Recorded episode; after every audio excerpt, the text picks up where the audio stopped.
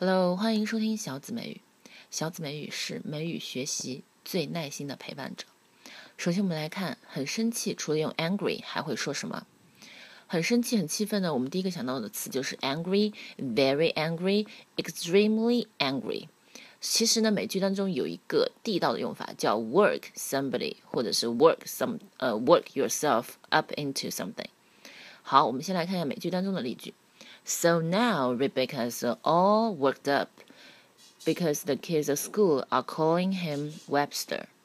So now Rebecca is all worked up because the kids at school are calling him Webster. 翻译呢？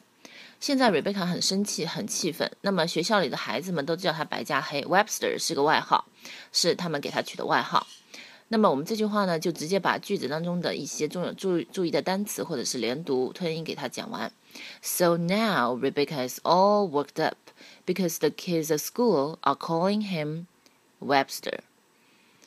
好，So now 注意注意饱满，Rebecca Rebecca is all worked up worked up 一个连读，because the kids at school kids at school are calling him are calling him OK，。现在我们看场景一，你很生气，你的朋友呢路上遇见你就会问你，Why are you so worked up？What happened？对不对？发生了什么事情？